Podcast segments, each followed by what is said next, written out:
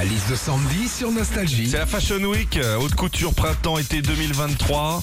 Ça vient de se terminer. Sandy, toi qui suivais ça de près parce que t'as du blé, raconte tout ça. Alors, la mode, c'est les accessoires surdimensionnés. Cette Ouais. saison, tous les créateurs le disent, plus c'est grand, mieux c'est.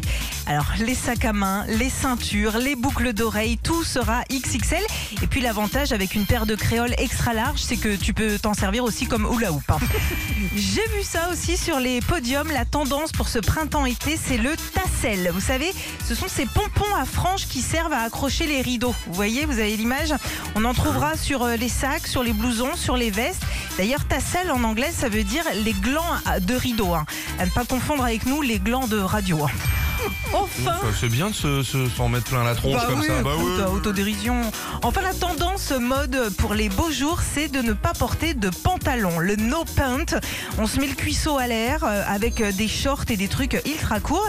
Et pour les matières, on est sur de la résille, du transparent, du cuir et de la fourrure. Ouais, fini la mode Coco Chanel. Aujourd'hui, c'est la mode Marc Dorcel.